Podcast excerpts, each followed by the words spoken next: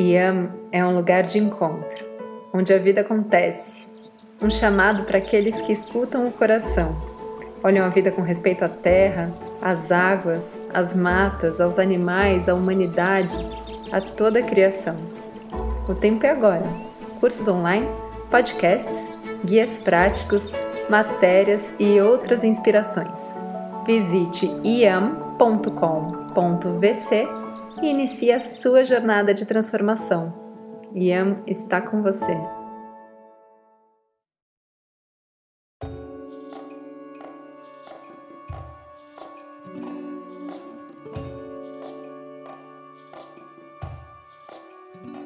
Tudo que você toca, te toca de volta. Esse é um dos princípios da psicoterapia corporal chamada Body Mind Centering, que surgiu da observação clínica da enfermeira e pesquisadora Bonnie Bainbridge Cohen de que toques curam, e de que existe movimento e toque desde a menor escala, que seriam os movimentos das células do corpo, até o maior movimento possível desse corpo. E apesar dessa técnica ter sido criada na observação de pessoas que se tocam e se movimentam juntas, é possível expandir essa visão para o entorno de uma pessoa. Quando eu toco a terra, a terra me toca de volta. Existe resposta do imenso metabolismo terra, desde o nível celular de fungos e bactérias invisíveis da terra que você pisa. Isso transforma em literal a metáfora da famosa pegada ecológica. Como você vem tocando a terra com seu pisar, com seu mover, com seu comer, e como ela te responde. A busca por uma vida com menos impactos negativos ao ambiente já acompanha gerações desde que a sociedade industrial começou a mostrar seus prejuízos à saúde e ao bem-estar. O movimento das ecovilas começou a ganhar expressividade entre as décadas de 60 e 70, com a união de pessoas que compartilhavam de um ou mais desejos, como, por exemplo, deixar de poluir, desmatar, regenerar florestas, ou mesmo viverem livres para expressarem suas práticas espirituais e culturais, reduzir o sofrimento, romper com um sistema econômico que discordavam e, por que não, ter um belo banho de cachoeira integrado ao cotidiano. São planos com cara de sonho, de tão distantes que parecem de alguns de nós. Mas sonhar é grátis e, como escreveu a Gualusa, leve os sonhos a sério. Nada é tão verdadeiro que não mereça ser inventado. Eu, particularmente, adoro o exercício de imaginar vidas que eu podia ter. Desenhar a materialidade dessa vida com as cores do amanhecer desse lugar, do frio ou do vento que faria lá, da comida que eu ia gostar de fazer, de como seria meu fogão, como eu transformaria meu cocô em adubo, de quem eu teria saudades e até quem eu convidaria para acampar no meu quintal. É que eu gosto de imaginar essas casas sempre bem pequenas é alta tecnologia cognitiva que eu uso para me teletransportar. Agora, de uns tempos para cá, eu ando transformando esse exercício de sonhar em investigação. Nos últimos anos, eu tenho chegado mais perto de quem já vive assim. Visitei a Ecovila, aldeia, sítio, comunidade, quilombo, fiz perguntas. Brinquei de me integrar na tentativa de observar situações um pouco mais reais daquelas que eu crio no conforto da minha casa, na desconfortável e já não mais suportável metrópole. Essa observação ajuda a dissolver as visões romantizadas do meu sonho, transformá-lo em algo mais honesto. E eis que o primeiro obstáculo da minha investigação nem era a internet lenta do meio rural e nem a falta de salas de cinema. É o medo do novo, de ir e não dar certo, entre muitas aspas. Diante desse medo, mil e uma narrativas racionais já me salvam, mas o meu corpo emocional ainda treme na base. O que é que me prende? O que me limita? Quanto que tem de desconhecido nesse novo? Para refletir sobre isso, eu decidi consultar Helena Caldini, minha bioconstrutora, arquiteta e terapeuta biodinâmica de confiança. Ela vive nesse momento uma retomada do contato com a Terra muito particular, porque ao mesmo tempo em que ela pesquisa em seu mestrado as práticas integrativas do toque que cura, ela constrói o seu processo de ruralização, de deixar a cidade para viver onde menos barreiras a separem do pulsar da vida. De compartilhar esse viver com amigos e se transformar no corpo coletivo do sítio Yandeva, que significa nosso povo, todos nós juntos, em Tupi-Guarani. A Helena escreveu uma carta para a Terra que eu compartilho com vocês aqui nesse episódio.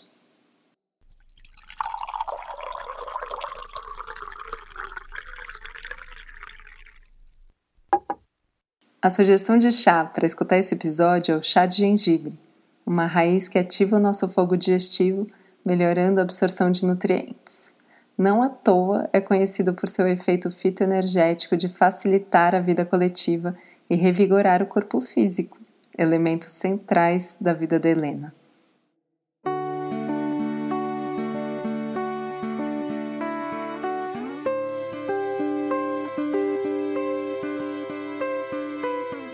Querida Terra, não sei se você se lembra, mas quando eu era bem pequena, eu vivia pensando em você. Adorava imaginar que eu vinha de uma galáxia distante e te via pequenininha lá de cima. Às vezes, também gostava de imaginar o contrário: você gigante, povoada por seres enormes, e eu, uma formiga minúscula Lembra quando meu pai me levava para pegar os besouros de várias cores e tamanhos no sítio do vovô? Eles percorriam a palma da mão dele e, assim que passavam para minha mão, eu sentia uma mistura de medo e euforia. Na casa da minha bisavó, a gente brincava com as lagartas do manacá de cheiro.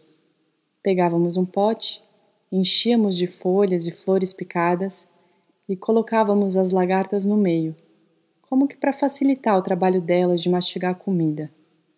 Eu ficava ali horas e horas observando o movimento dentro do pote, com as flores brancas e roxas, e sempre me perguntava se aquelas lagartas teriam uma cor preferida. Eu devia ter uns seis anos quando, durante as férias de inverno no sítio da minha tia, um acontecimento me marcou profundamente. Vem, Helena, tem uma surpresa aqui no curral, me chamaram na varanda de casa. Desci correndo e me deparei com um cabritinho marrom recém-nascido, não muito menor do que eu. Lembro como se fosse ontem. Um sentimento de ternura inexplicável invadiu meu coração. Foi durante essas mesmas férias que eu aprendi o significado da palavra centenária, quando meu tio se referiu àquela araucária enorme perto do portão. Ele falou como se fosse algo realmente importante. Ah, terra, tantas lembranças. Como diz Caetano naquela música que fala de você, quem jamais se esqueceria?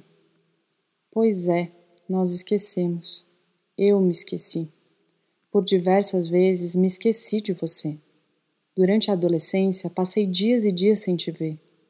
Às vezes olhava para você, mas não te via.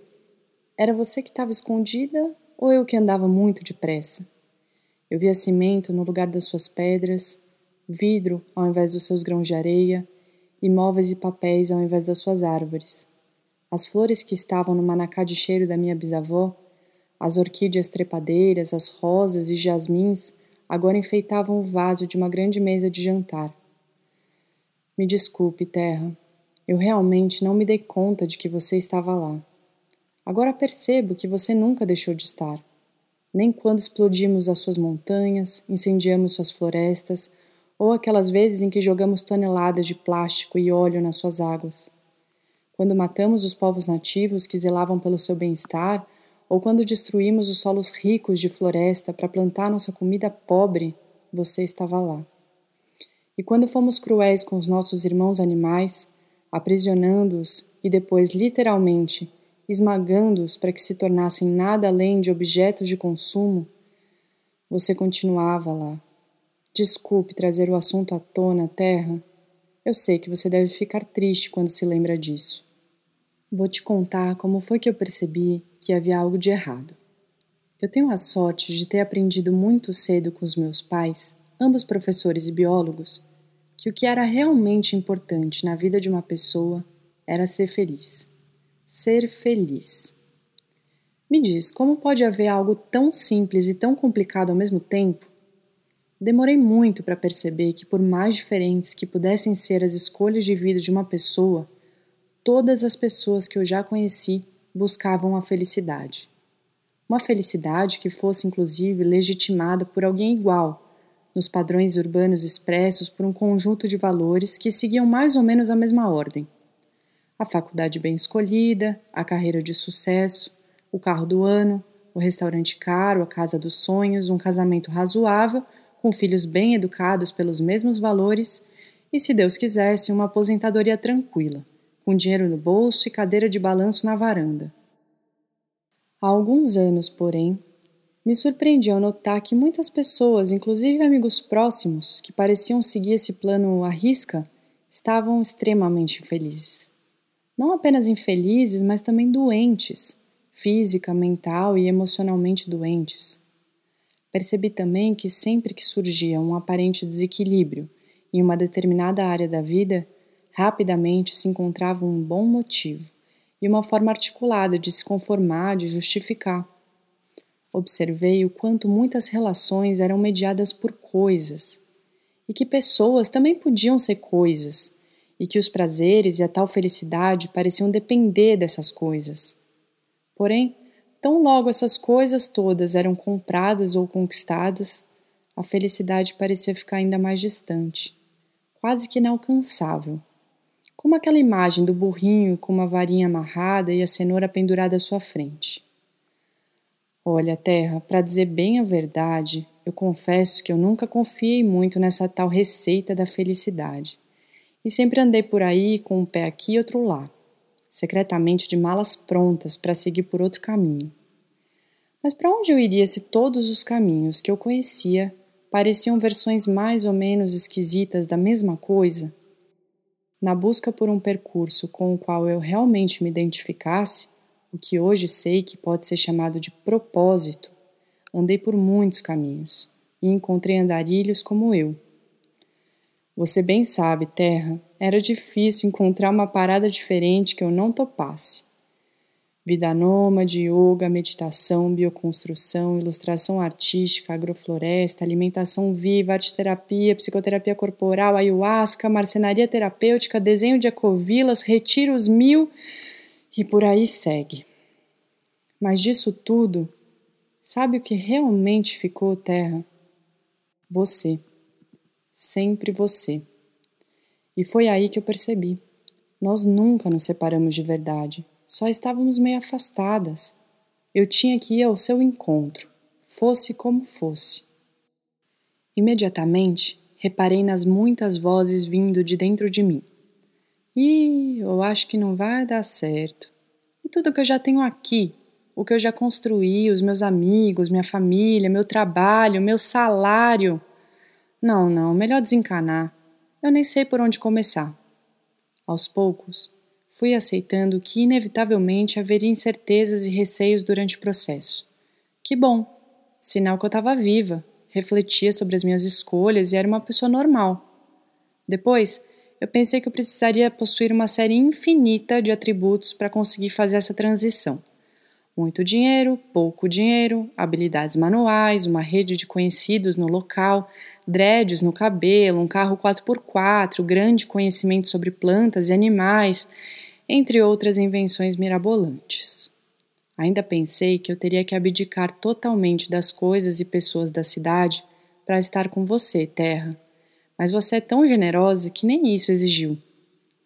E foi chegando mais perto de você que eu descobri que não era preciso muito.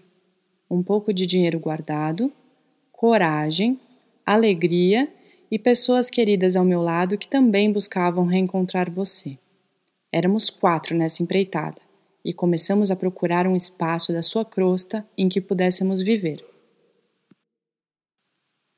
Foi um processo e tanto que durou cerca de seis meses, e fui aprendendo a olhar para você de um outro modo. Saber o que procurar em um terreno exigia mais estudo e experiência do que eu imaginava. Visitamos muitos lugares, passamos muito tempo juntos, falamos com muitas pessoas Rimos, choramos, quase decidimos e quase desistimos algumas vezes. Até que, finalmente, me lembrei de um amigo muito querido que havia feito essa transição com a sua companheira anos atrás. E a convite dele fui conhecer o sítio em Piracaia. Ai, terra, quando eu visitei pela primeira vez aquele pedaço de você, foi amor à primeira vista. Cochichei no ouvido do meu companheiro. É aqui. Dito e feito. Agora éramos e ainda somos seis pessoas sonhando juntas. Nosso terreno tem dois hectares e meio. Fica no alto de uma montanha, tem uma vista linda e uma brisa suave que vem do vale. É coberto por uma vegetação densa, alta e preservada. O solo é rico e generoso. Fica a 12 quilômetros da cidade de Piracaia e 10 quilômetros da cidade de Joanópolis, sendo que sete são estradas de terra e nesse percurso há uma vizinhança de pequenos produtores rurais. Nossa terra, eu não me canso de constatar como você pode ser tão bonita. Antes que eu percorra as alegrias e desafios no processo de mudança para o sítio, preciso contar que ouvi alguns mitos sobre você, Terra. É que morando na cidade eu pude observar algumas vezes que existe uma visão um pouco distorcida da realidade do dia a dia de um terreno rural. A primeira delas é a ideia romântica de que a vida no sítio consiste em passar parte do dia observando a natureza, parte comendo iguarias da roça e a outra parte deitado em uma rede lendo um livro. É, meu corpo hoje sabe que não é bem assim. Inchada, arame farpado, roçadeira, plantio, colheita, beneficiamento, infraestruturas de água e energia são agora parte do meu cotidiano. O trabalho pesado e gratificante em medidas parecidas. Por vezes frustrante, mas sempre enriquecedor. Um tipo de cansaço que traz aquele sentimento de ufa, valeu a pena no final do dia. O segundo grande mito que contam é a ideia de que para obter uma renda que nos permita viver no sítio, é preciso plantar verduras e vender o excedente. Na realidade, para uma família viver confortavelmente, mesmo que de modo simples, com a venda de excedentes de horta, é preciso plantar, colher e vender muito alface. E basta começar uma horta para aprender a valorizar o trabalho da agricultura e desejar que uma porção mais generosa do que pagamos por comida ficasse com eles e não tão mal distribuída pela cadeia. Nossa horta aqui do sítio abastece a nossa própria mesa, o que acaba reduzindo substancialmente o gasto mensal com alimentação. Soberania alimentar que chamam, né? A gente lembra que nem tudo é dinheiro e que comida boa é a consequência da nossa relação com você, Terra. Essa troca rica que eu tenho tido com os pequenos produtores me aponta para aprender a ampliar e diversificar as possibilidades de fonte de renda. Na cidade, a gente tem essa cultura de focar em um só ofício, uma parte do cérebro, uma parte do corpo. E acostumados com o que está à nossa volta, pensamos que as oportunidades de trabalho no campo são poucas. No sítio, eu tenho aprendido a descobrir as atividades que eu gosto e que eu nem poderia imaginar, como, por exemplo, trabalhar com um facão para abrir trilhas ou fazer as podas das bananeiras. No começo, parecia que meu braço ia cair depois de 20 minutos. Mas logo fui entendendo que, como toda ferramenta, a gente fica melhor conforme pratica, com atenção aos movimentos, e hoje eu me sinto praticamente uma espadachim da floresta.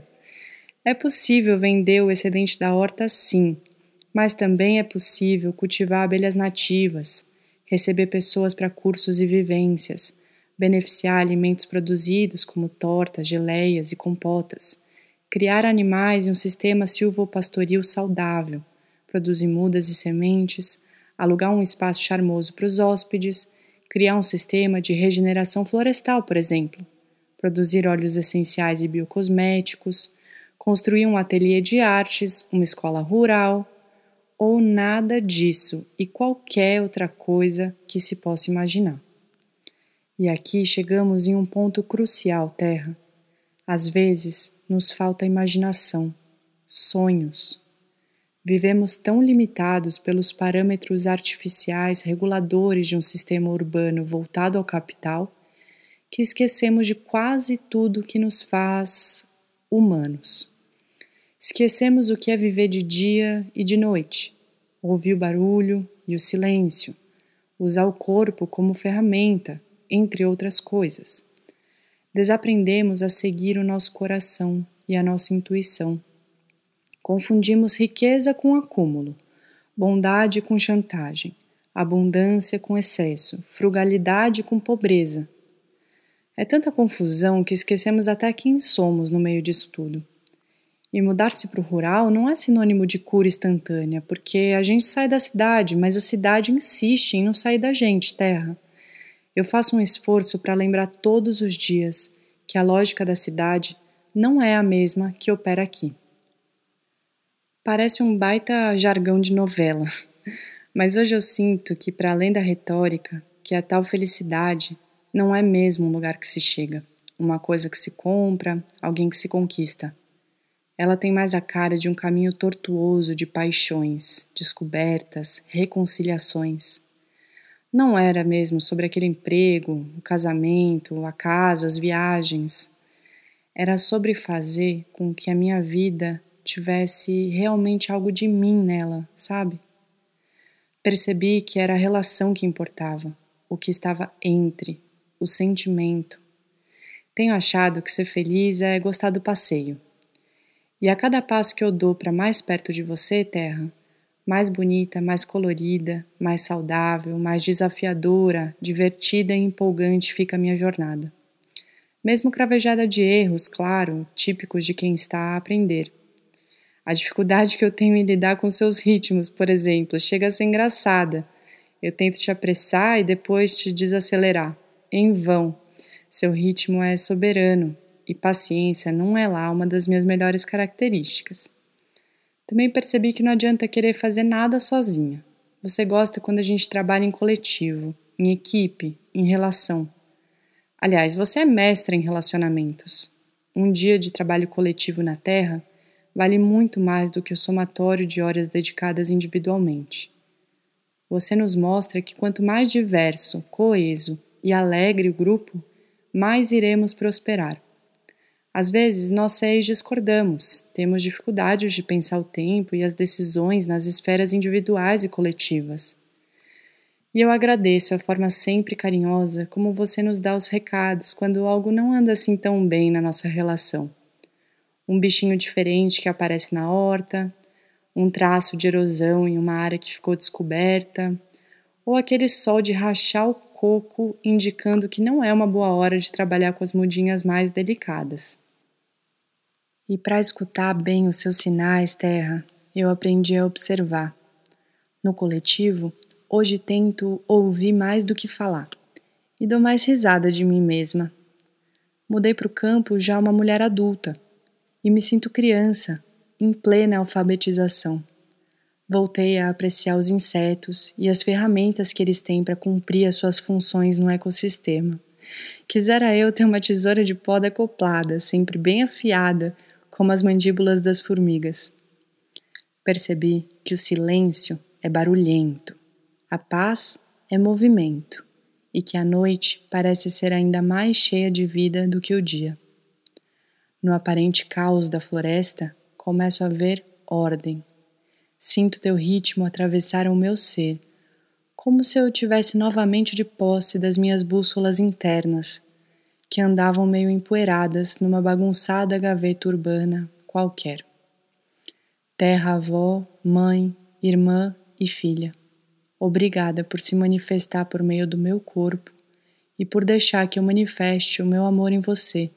Como diria também Caetano, sem ti me consumiria, a mim mesmo eternamente. E de nada valeria acontecer de eu ser gente, e gente é outra alegria. Com amor, Helena.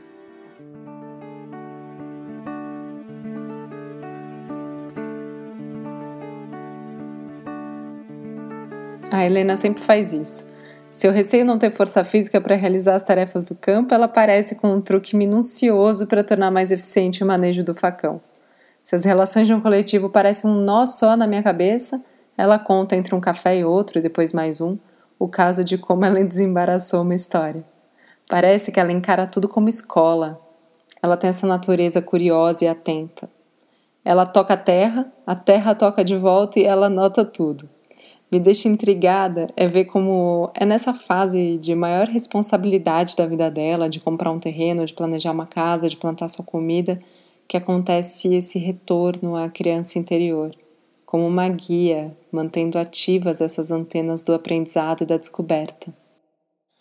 O neurobiólogo Humberto Maturana, criador da teoria da autopoiese, em seu livro De Máquinas e Seres Vivos, desenvolve a ideia de que todos os seres são seres cognitivos, ou seja, que aprendem por definição, aprendem com o seu próprio operar. Ele escreve assim: Quando digo que conhecer é viver e viver é conhecer, o que estou dizendo é que o ser vivo, no momento em que deixa de ser congruente com a sua circunstância, a de aprender, ele morre. Ou seja, quando acaba seu conhecimento, morre. Na mesma semana em que troquei essa carta com Helena, participei de uma conversa com Matias Etcheguren, um dos fundadores de Umepai, uma ecovila onde vivem hoje mais de 100 pessoas, em Córdoba, na Argentina. Ele fez uma fala olhando para os oito anos de experiência e disse que talvez uma das principais características que ele sente ter desenvolvido em si para manter viva a ecovila foi a capacidade de romper com as próprias estruturas internas romper com crenças e apegos para continuar aprendendo, continuar vivo, estar tá aberto a mudanças. Eu lembrei na hora dos desenhos das ecovilas imaginárias que eu faço na minha cabeça. E lembrei que se eu não estiver atenta, mesmo as mais inocentes nuances desse sonho podem se transformar em apegos e expectativas. Tão nocivas quanto as que eu criava na cidade ou dos efêmeros prazeres de consumo, porque paralisam o movimento quando se atinge uma zona de aparente conforto. E eu já sei que não me satisfaz construir um caminho só para mim ou para aqueles amigos que estão perto. Me interessa mais saber como é que a gente viabiliza a reconexão de mais gente. Como é que a gente soma para que não sejam necessários tantos privilégios para uma filha da terra voltar para ela, ou então permanecer no território que lhe dá sentido de existência, de resistência.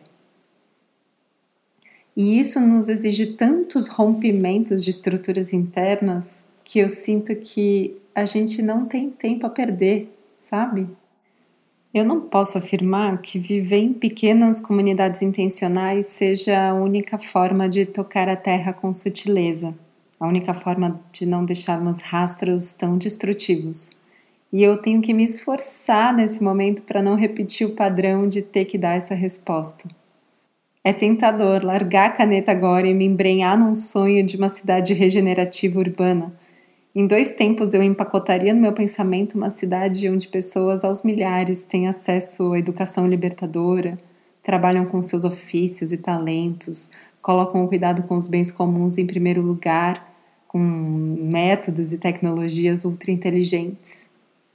Mas eu sinto de verdade que Independente da escala e do lugar do nosso experimento, se é na cidade ou na ecovila, se o chão é de terra ou de asfalto, o investimento que mais precisamos fazer agora é a permacultura do ego, uma construção às vezes cheia de túneis estreitos, feito um cupinzeiro que passa por reconhecer que a separação já nos fez sofrer demais passa por renunciar ao que sempre damos tanta prioridade, mesmo sem nunca ter sido essência, por colocar esse medo todo em movimento e, junto com outros corpos, dançar na dúvida. Lembrar que sofrer mesmo é ficar, ficar parado. A maior sessão de terapia mente-corpo que o planeta já viu já começou. Só falta a gente ter coragem de tirar os sapatos e entrar.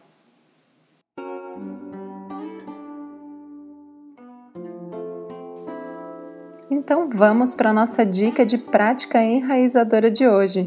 Pequenos rituais para te ajudar a processar os desafios do momento enquanto te conecta a você mesmo e, consequentemente, ao planeta. E não existe prática mais eficiente para você digerir as sensações desse episódio do que a compostagem. Compostar é um ato fisiológico. Uma prática milenar disseminada no mundo todo, que certamente já foi praticada por alguns dos seus antepassados. E olha que nem existia internet. Pegue os seus resíduos orgânicos, coloque direto na terra, fazendo um montinho. Aí você cobre com bastante folha, mas bastante mesmo, até você não conseguir ver mais nada. Cinco meses depois, seus restos de comida vão ter virado alimento para plantas. É claro que existe uma lista de dicas para você fazer compostagem sem cheiro e sem traumas. Você pode aprender nas duas aulas práticas que estão no meu curso online, Sustentabilidade Ecologia Profunda na Prática. Acesse iam.com.vc e aproveita para compostar os medos que não te servem mais. A colheita promete. Além da nossa convidada especial Helena Caldini e as generosas respostas que a Terra já está nos dando, eu agradeço aos estímulos, mestres e organismos que acrescentam adubo nessas reflexões. Daniel Silva, Bill Calhoun, Camila Cardoso, Vanessa Andreotti e por aí tantos outros micélios. Agradeço também meu amigo Júlio Lage por ter organizado o papo com a Ecovila Mepai e a Verônica Nunes pela ilustração tão linda que está na capa. Esse episódio contou ainda com a trilha sonora de Tiago Galego e a edição poética de Dudu Contreiras. Agradeço também a sua escuta aberta e atenta. Se a conversa de hoje também ressoou para você, deixe a gente saber comentando lá no post do episódio no Instagram do Ian. Eu fico por aqui. Até o próximo episódio de Cartas para a Terra.